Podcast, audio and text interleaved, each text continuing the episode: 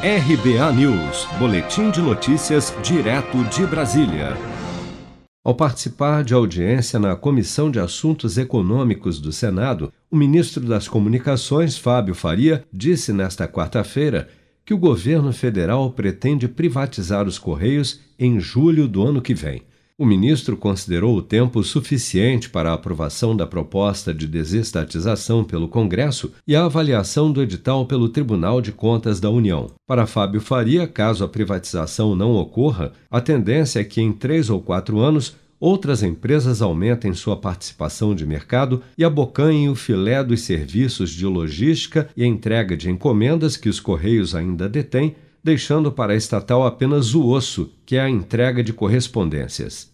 A nossa grande preocupação é com essa queda acentuada que nós estamos tendo em relação a encomendas por parte das outras empresas.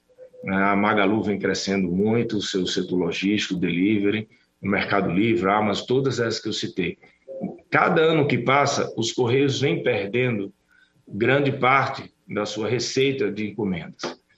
E vai chegar um momento, acredito que em pouco tempo, é, nenhuma empresa mais vai se interessar pelos Correios, porque hoje existe um interesse muito grande, porque as, a empresa ainda tem um grande volume de entrega de encomendas, que faz com que a empresa possa comprar o, o filé e o osso. Com isso, ela vai, nós garantimos a universalização, nenhum brasileiro, nenhuma cidade dos 5 mil, quase 5.570 municípios do Brasil deixará de receber né, a sua carta, o seu boleto, a sua encomenda. Isso a gente garantiu né, para qualquer entrante que venha para o país, mas hoje ainda nós temos empresas que têm interesse.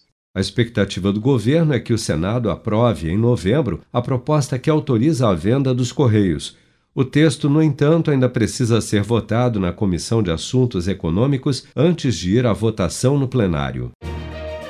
Com produção de Bárbara Couto, de Brasília, Flávio Carpes.